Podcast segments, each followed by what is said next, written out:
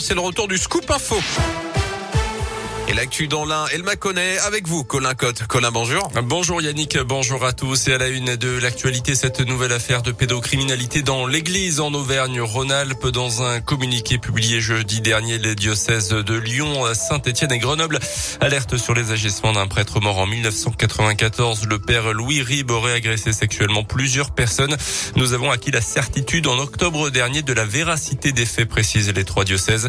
Euh, ces tableaux étaient remisés, vont être remisé, indique-t-il. On ignore le nombre de victimes présumées pour l'instant.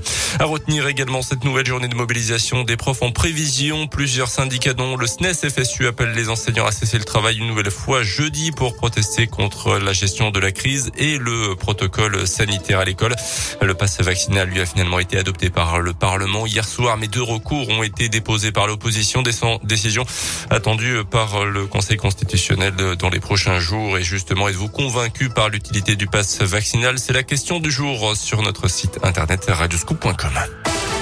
L'actu chez nous, c'est la venue ce matin du ministre de l'Intérieur Gérald Darmanin au commissariat de Mâcon et dans la matinée à Saint-Laurent-sur-Saône pour euh, la pose de la première pierre de la future gendarmerie. Euh, le ministre ira ensuite dans le Jura cet après-midi. C'est un projet très attendu à Bourg. La première pierre de la future maison du cirque a été posée samedi dans le quartier du Pont des Chèvres. Un nouvel équipement qui ouvrira ses portes aux Burgiens au deuxième semestre 2023. Place Alphonse Dupont. Un bâtiment d'une surface d'environ 1000 mètres carrés sera érigé dans les prochains mois, occupé par l'école des techniques et des arts du cirque de Bourg-en-Bresse et des Pays de l'Ain. De quoi accueillir les 260 licenciés dans un même lieu. Un changement bienvenu pour Christian Curti, le directeur de l'ETAC.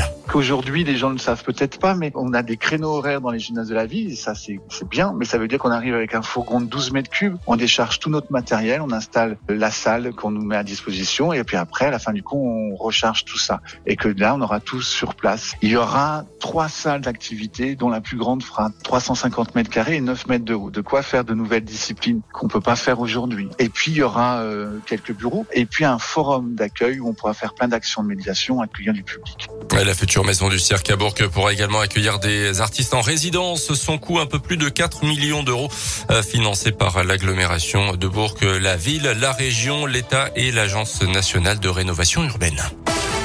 Allez, sport et en tennis, Novak Djokovic peut être privé de Roland Garros. Le pass vaccinal adopté par le Parlement la nuit dernière sera également applicable aux sportifs professionnels étrangers non vaccinés. Le Serbe numéro 1 mondial vient d'être expulsé d'Australie pour n'avoir pas respecté justement toutes les règles sanitaires.